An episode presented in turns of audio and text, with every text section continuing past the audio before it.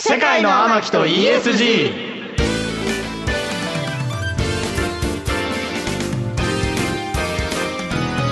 こんばんは、三木幸太郎です。二次元ボディの天木純です。渡辺博です世界の天木と ESG。この番組は SNS 総フォロワー数およそ500万を誇る天木純のグローバル展開、はい世界の天木になることを目指しまして、ESG を軸とした今必要なさまざまな知識、うんこの番組では天木の種と呼んでいますが、はいこれを天木純がリスナーのあなたと楽しく身につけていく番組ですあ。りがたい。世界の天木が実際に興味のあることもっと知りたいことや僕たちが今これは抑えておくべきなんていう話題、うん天木の種をですねどんどん学んでいく30分にしてまいりますはい。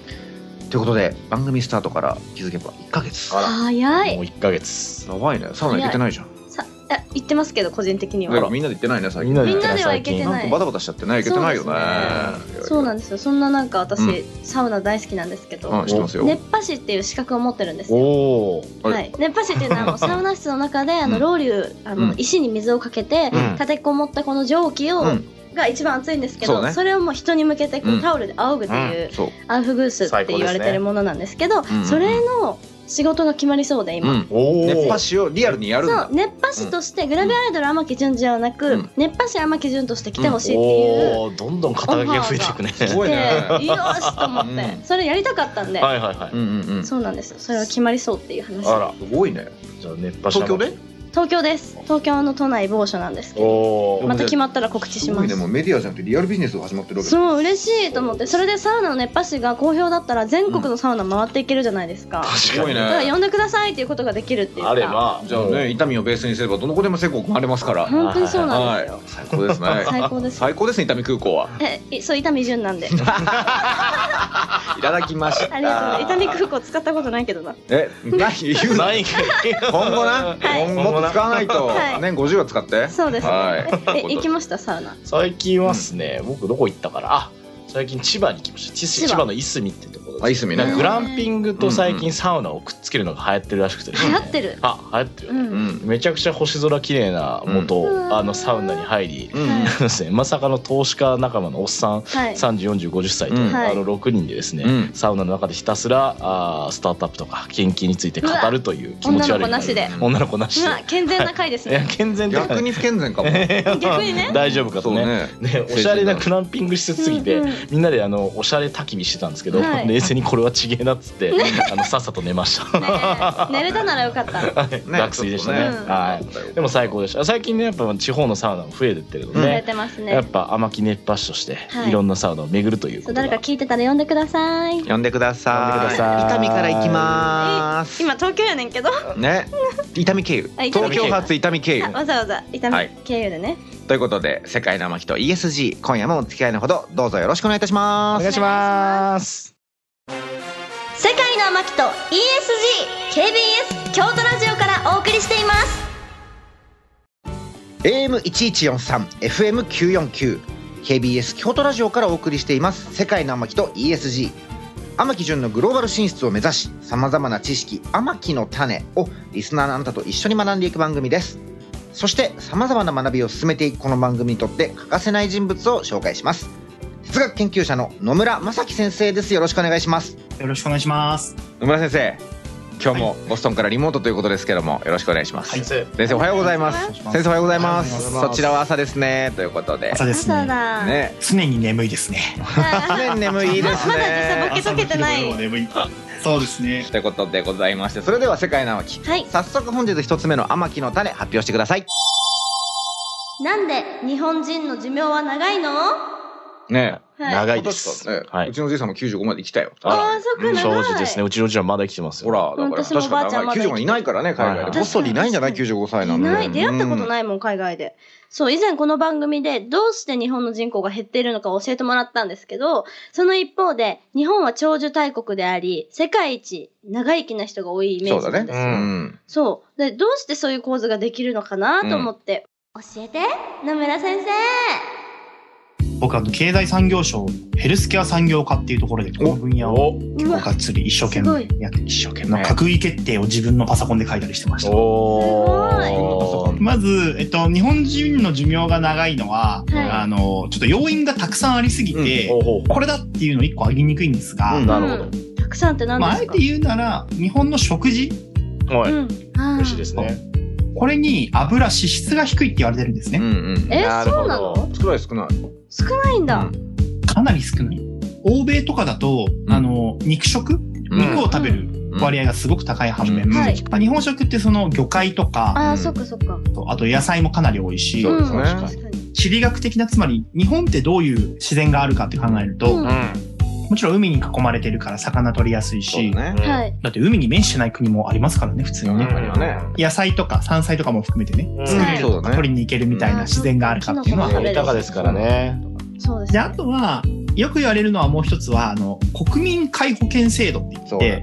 て、で、すごい簡単に言うと、医療をはい3割負担とか1割負担で受けられるよっていう制度が確かうんあるにじゃない確かでに。すか。で、これは世界的に見ると、ちょっと理解できないぐらいすごい制度なので、そうだようんねあんまないよねうんだって病院行って7割自治体とか国とか、あの行政が払ってくれるみたいな、そうですまあ、もちろんね社会保険料払ってますしうん。うんあのいろんなその国家の財政が結構大変だとか、いろんな議論がありえるんですが、うん。病院に行くっていうことの心理的なハードルが低いっていうのは確かに全然、うんもう、あ、病院行こうかなとかなんか、いろいろ。うんすぐ行っちゃうよね気にしないもんね。す安いからねそううん安いから。そうなんですであのもうちょっと特に国民皆保険制度周りの問題っていうのを実例でお話をすると、ううんん。僕の地元富山の田舎なんですがはい。あの整形外科ああ。うんうんうん捻挫とか骨折とかね、うんうんするような病院とかクリニックとかにうん。平日の午前中とかに行くとおじいちゃんおばあちゃんが本当にたくさん待っててその人たちがおなじみのメンバーでうん。診察室、待合室で、はい、お話をして「こんにちは元気ですか、うん暑いね寒いね」と。うんうんで診察して「今日も腰が痛くてうん。じゃあ湿布出しますね」っていうのを週に1回とか、うんまあ、2週間に1回とかやって、うん。そのお金の、まあ、7割どころか9割とかが、あの国や自治体から出されてるっていうそとっかころなのでうんそういうことでうちのお父さんですら接骨院みたいなところに普通に週2回とか3回行ってますもんね、そうたまにちょっとマッサージとかしてくれちゃうしあそうそうそう、うんマッサージマッ保サー険適ジ用だとね。国がマッサージ代9割払ってくれてるやばすぎるってややばばすぎるねこれが現状だすぎるまあ、一応ちょっとちょっとだけ専門的な話をしておくと、はいそのマッサージとか、えっと接骨院整骨院とか、うんあとは鍼灸あとは、えっと普通の整形外科で、うんどこまで保険がつそまうりねえっと国や自治体が負担してくれるかっていうことは結構厳密に決まっているのそうで、だねはいはいはですし、あのーたまたま僕の地元の話をしましたが、うんまあ、地域格差もあれば、うんうんもしくは逆にすごくそういうところに通院したりせずに歩いて健康になろうみたいな街づくりをしようとしている自治体もたくさんあるので、うんうんはいあとはあの今の話その整形外科にお友達とお話に来られているお年寄りの方って、い。パんかわいッとい聞くとす ごく国とか自治体のお金使って大変だと思われるかもしれませんが、実はそれによって認知症とかそうなんだよあねとあの確かにフレイルとか他のね筋力が弱くなるとか、うん孤独死もないし骨折ねしやすくなるとかってうんそう、孤独死とかの割合が減ってるっていう風な側面もあるはずで、うん、病院行かなきゃっていう何か原動力が湧きますもんねそれだけでそう、例えばね、あ人に会いたいと人と話すだけでやっぱ会いりた、いそう、ね、あの、孤独ってすごく健康に悪いと言われているので、うんそうだよねだからコミュニケーションのインフラだもんねうん、うんまあ、もちろん厳密に言うと、その整形外科にそういうものを求めるのかみたいな話はあるんですまあが、うねん結果的にねそうそうそう、なので、かつ今それが成立しちゃっている以上、んいきなりガラッと制度を変えたりとかっていうことはなかなか難しいので、うんなるほど。選挙もあるしねまあどうしていくのかなっていう話とか、であとは同じような構図で悩ましいのが、うんあの、延命治療とか、あ介護ああいいこと言うねそうだから、今あの、日本人の寿命長いと言われていますが、うんはい、うんまあ、平均寿命、これは、その、幼児の死亡率が、まあ、すごく低い。うんううんんなのに、あの、世界的にはまだ下痢で、あの、すごいたくさんの子供が亡くなっちゃったりするのうんで、世界ではねそうなんだそうだけど、そういうのがかなりもう改善されきっているのとか、うんえーあとはあのかなり多くの病気だとかうん怪我とかも、えー救えると医そうだね療が発達していてうんでこれはすごく素晴らしいことなんですがうん最後の時の延命治療とか、う、うんん。あとは介護の、要介護状態の時の対応とか、そうだね。は議論難しくて、うん本当に患者さん本人が望んでいる治療なのかどうかうん、うん。とか難、しいあるいはその社会として適切なのかっていうふううんな判断が悩ましい治悩療なのまかしいね。多分多いだろうなこれは非常に。で、ただ、ちょっと本当に考えなきゃいけないのが、これからこの国、日本っていうのは、はい。あの、た多死社会、多くの人がいて多死社会そうだね。うんうんうんうん達社会。を迎えるんでね。そう。要するに、高齢化が進んでいった先には、うん、年間の死者数が今よりも20万人とか30万人とか増えるんですね。そうだろうね。まあそうなるよね。そうか自然とそうだよねううんん。まあ、あの、2040年頃がピークと言われていて、うん、うん、うん160うん。万人ぐらいかな。まあ今ちょっとあの、COVID-19 が流行してかなり数値は上がっちゃったんですが、はいまあでも言いたかったこととしては、人の死がより多くなっていく社会において、う、うんん。まあ死ぬとは何か、で、その裏返しとして生きていくとは何かっていうふうな議論を本格的にやっていかないそと、うだね。うん社会としてどんどんバラバラになっていくしう、ん。で、そこに社会制度の、そうそうそう、正解がないことをやっぱり議論しにくいので、日本社会は。まあ、あ、もう他の国もそうだと思いますが、うん、うん、考えていかなきゃいけないのと、あとは、この関連で、この多死社会、つまうんり死者数が増えていくっていうの現象って、うんうん。あの、中国はじめ他の国でも増えていくんですね。うん。いや、そうだよね。どんどんどんどんそうなるよね。。そうそうですすよね。そうなんです。あの、世界全体で、えー人口自体は、まあ若い人がどんどん生まれてくるので、うんアフリカとかインドでうん、うん増。え続けるものの、あのー高齢化というよりは高齢者の数自体は世界的に増え続けていくんですね。そうだよね。生きてるからね、みんなね。そう。だから、実は日本だけの問題ではなくて、うん。そうあの生死の意味とか人間の尊厳とはっていうことを、うんまあ、考えていく、まあ、その先駆けに日本もなれるかもしれないという可能性でもあるんですけど、ねえ先駆けだめよっちゃ気になる。なくな、うんなんか、もし人が亡くなった時う、ん。はい、お疲れ様でした。どういうことはい、どうどいうことうでしたか地球の旅はみたいな。あ終わーった瞬間ああ、なるほどでもねそ。の、それは証明されてないんですもんね。目を閉じた後も、死後の世界ね。死後の世界。あの証明は難しいですね、うん死んだ後の世界があるかないかとか、うん。まあ、もしくは、えっと、なんで生まれてきたのかみたいな意味ってかなり宗教的な世界にも入っていそうだめねっ。ちゃそれ追求するとなんまあ、かも輪廻ね。とかなってくるからね。そうだね。そうそうそうしちゃいますからね。キリスト教と仏教ではだいぶ違うでしょうし、うんそうなんだ。でもちろん、ね、道歩いてる人10人に声かけてもみんなそれぞれ違うはずですから、うんううんん。それぞれ違いままあでもす。ね、それでもなお、まあ、社会の構成員として社会の制度をね、つ一緒に作って考えていか考えていかなきゃいけないっていうところはありますね。はい。なるほど。ということで、なんか気づけば寿命から生死から生きるとはみ たいな。深いですね勉強になったんじゃないのこいれやめっちゃ好きな話ですね、はいこれ。ということで、続いての天木の種に行きましょう。お願いします。 AI って怖いの怖い。AI はい怖い。どういうことそれマトリックス的な意味でどういうことだいや、うんなんなんかやらか、れるんですか普通に操られるみたいな。ああ、なるほどね。なんか最近私 AI ってよく聞くようになったんですうんよ。ツイッターでもその AI 美女とかがいっぱい出てきたりとうんああ、そうか、だね。最近多いね。これ本物どっちみたいなうんのうんブラドルがさんの、ねそう、あって、なん敵でかす、よ。チャット GPT で質問したら AI が、なんかあたかも人間が答えたかのように返ってきたりとかすうんうんはいるはいはいらしいんですうんよ。うんで、あと、あの、AI に宿題とかレポートをやらせないようにする方法を考えている人もいるとうん。まあまか、あそうだね。先生はそうだよね。大学が禁止するみたいなのが出ましたね、このそう前。、便利なんだろうなとは思うんですけど、人間が AI に支配される映画もたくさんあるじゃないでうん。すうんか。マトリックスみたいなね。はうい。んだから AI 怖いのかなっていうのを聞きたいです。教えて、野村先生はい。あの、映画のマトリックスとか、アイロボットみたいな、あの、AI が全ての側面で人間を超えるみたいな未来は、かなり先なんじゃないかなと僕は思あってます、ね。そうなん。だ。だからもう10年、20年ではまあ到来しないんじゃないかなと思っていると。AI が人間を取って変わるつまりはい人間を全て上回って人間をむしろこき使うみたいな世界は相当先だと思っていますう。ん。でうん、これうんとっても難しい話なんですが、えっとですね、AI っていうのは基本的なフレーム、うんうん。まあ、まあアルゴリズムとかパラメータとかいろんな言い方がありますが、もう人間が作ってるんですね。うん。で、つまり分かりやすい例で言うと、天木さん自然数って分かります自然数っていう。わかんないで。す、自然数。すごい簡単な考え方で、要するに僕らが普段使ってる数字のことです。うん。あ、1、2、3、4、5。 0、1、2、3。うんそうそうそうそう。はい。で、整数でプラスのもの。うん整数ってなんだっけ1.5とかじゃなくて。ああ、そういうことか。うんあと、偶数でも小数でもなく、うん。自然数って、だから1とか2とかって、うん。 2乗ってわかります ?1×1 とか 2×2 とか同じものを2回かける やつ。パイの二乗だよ。あ天木順。天木順はパイの二乗だけど。パうイの二乗かん。いや、失笑しないで。失笑しないで。 あの、AI の世界でよく言うのは、うんう。うんん。例えば、自然数、さっき言った普通に僕らが使ってる数字をうん。前提に AI を作るとしましょう。うん1とか2とか5とか10とか。なんですが、今、物理学とかって、虚数っていう、うん。同じ数字かけたらマイナス1になるっていう考え方が必須なんですね。うん。虚数。難しい難しいね。難しいかもしれないな待って難待しっいて、のみ来たんなよ知ってるのうんね頭良すぎじゃない一応ねうん 知ってますかうんちょっと待って。習ってないじゃん。いや、そんなことはない。中学校で習う。。あ、でも、は青木さん、つまりね、えっと、僕らが普段使ってる数、数字、自然数って、はい。同じものを2回かけたら必ずプラスのままなんですよ。はいううんん。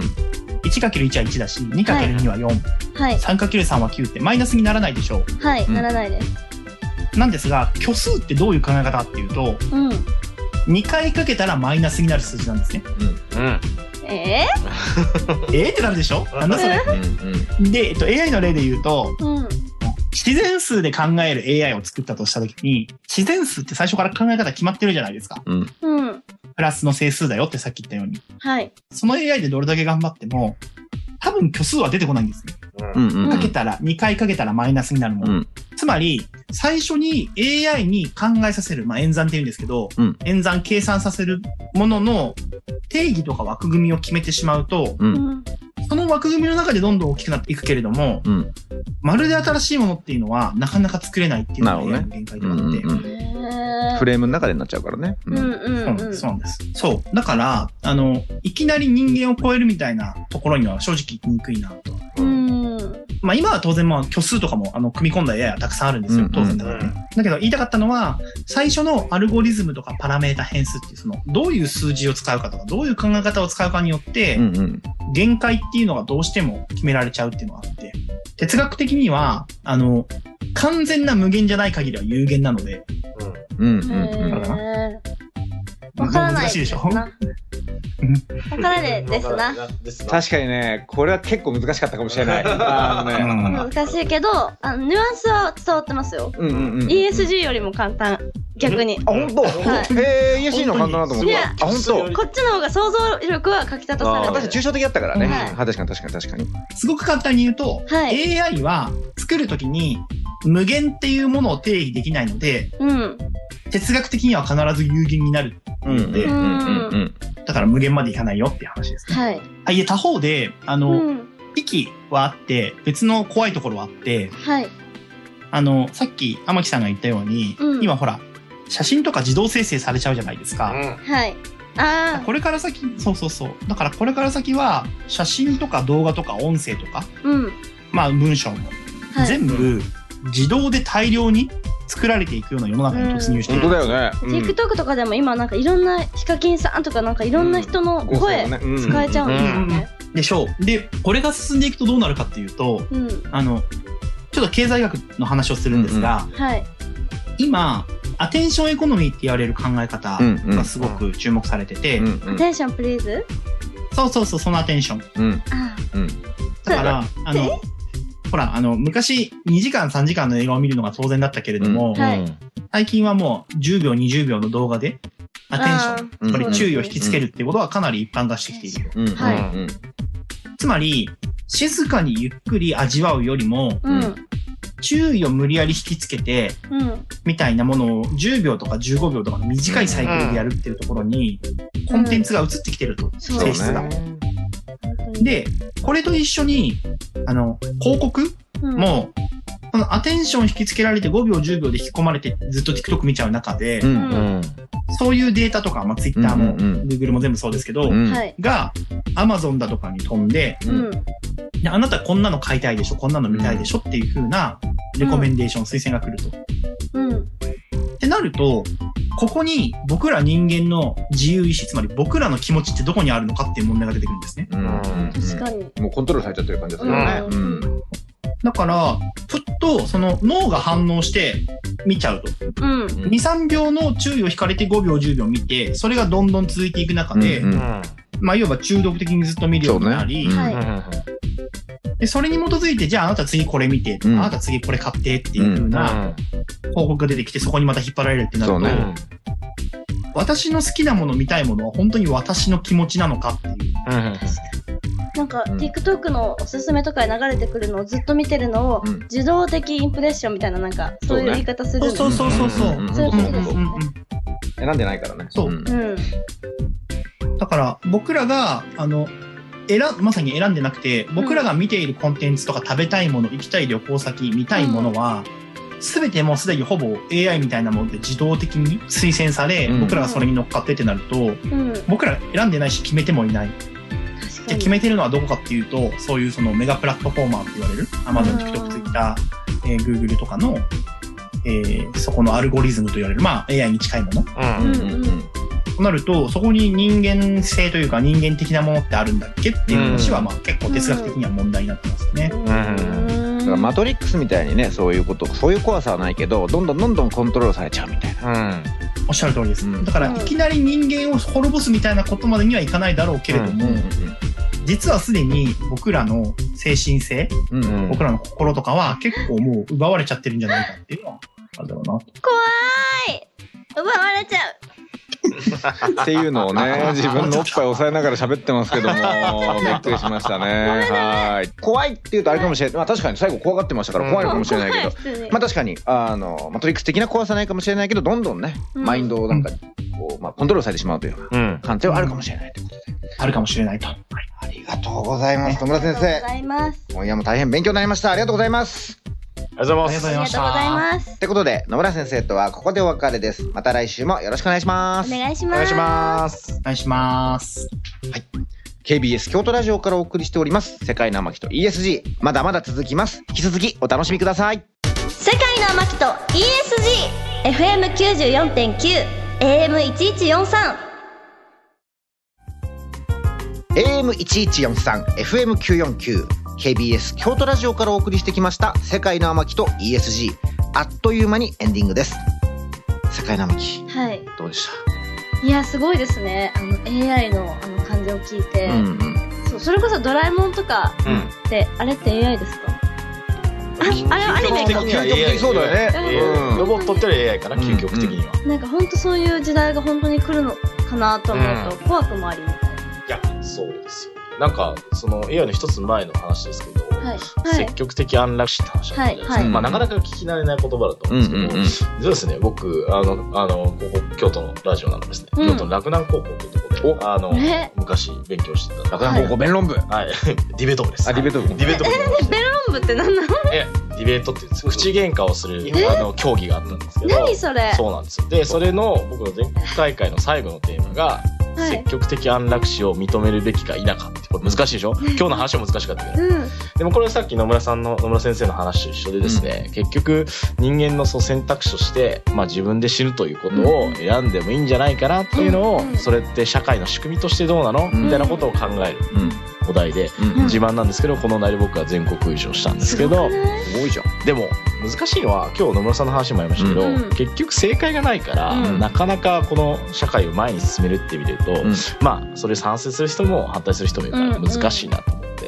て、でなんかそれの中で結局僕らがやれることって寿命を延ばすとか、ん特に健康な寿命を延ばすそういうことだよがねもうやる方方法としてそれしかないのかなっていうところで言うとさっきの AI の話がやっぱはいり今めちゃくちゃすごいんですよね、うんチャット GPT もそうだけど、うんで天木先生みたいなグラドルの画像をもう作るのもできちゃってるじゃん。うんうん本当にもう天木先生だっけまあまあまあ天木天木さんまあでもそういうことだよねいや本当用済みになっちゃうからなあれ綺麗すぎる美女で巨乳の美女みたいなのが増えててそうなんです。で、これ今回、結局みん、えっと、みんなにとって比較的馴染みやすいうん AI ができたから、チャットもそうだし、うん画像を作るもそうだし。うんうんだからバズったけど、うんこの AI の進化はもう5年前くらいからもうとんでもないことになっていて、全部加速的だよねそうなんですよ。で、僕の、まあ、投資の仕事で言うと、研究者に投資してるんで、うんはい研究の現場ももうめちゃくちゃ変わってますと。うんだから今までは AI を使ってうん効率よく研究をするうんうんうんってのが、あの一応テーマというかそうだね流行りだったんですけど、今はですね発明をするだからそのなんかドラえもんみたいなものを、まあ全部作ることは難しいけど、はい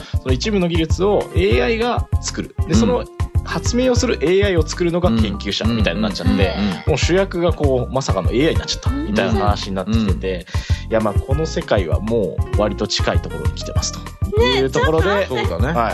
いで、いやもう発明が、まあノーベル賞とか、うん。うん。はあの AI が取ってるのか人間が取ってるのか分かんなくなっちゃう。うん。ねえまあでもその AI を作ったの誰じゃあその AI をその AI をってなると最後人間に行くんじゃないそうなんですよ。まあ、そこをね、 確かに難しいところなんそでうすそよねうそうそうそうはいっていうので、まあ、どんどん研究者のね、形も変わりつつあるというところで、うんまあ、僕らとしては、そこにお金を回して、うんそうねいい研究をして、健康寿命を伸ばしてもらうとうんいうのできたらなと思うし、まあただ、野村さんの言ってた、そういう世界が来たとしても、結局は人間どうするのみたいなのが、最後ね、今回難しかったです。結構本質的な問いが今回はね。うん難しかったけどすっごい勉強になったし、んなんか嬉しいですねうん。背筋が伸びる、 AI に負けないようにうん負けないように行きたいです自然数自然パイでパイの2乗うんってことで,、そうです自然パイだから向こうのはそれ自然自然パイだからね自然パイそだうから自然パイの天木純ということで、はい番組ではあなたからの感想や天木純にこんなことを学んでほしいなどたくさんのメールをお待ちしていますメールアドレスは amaki.kbs.kyoto 天木 .kbs.kyoto です。番組ホームページのメールフォームからも送っていただけます。天木を世界に連れて行ってくれるメールお待ちしてますね。はいそれでは「世界の天木と ESG」そろそろお別れのお時間ですお付き合いのほどありがとうございましたありがとうございます。ここまでのお相手は三木幸太郎と渡辺宏と、天木純でした。また来週お耳にかかりましょうさようなら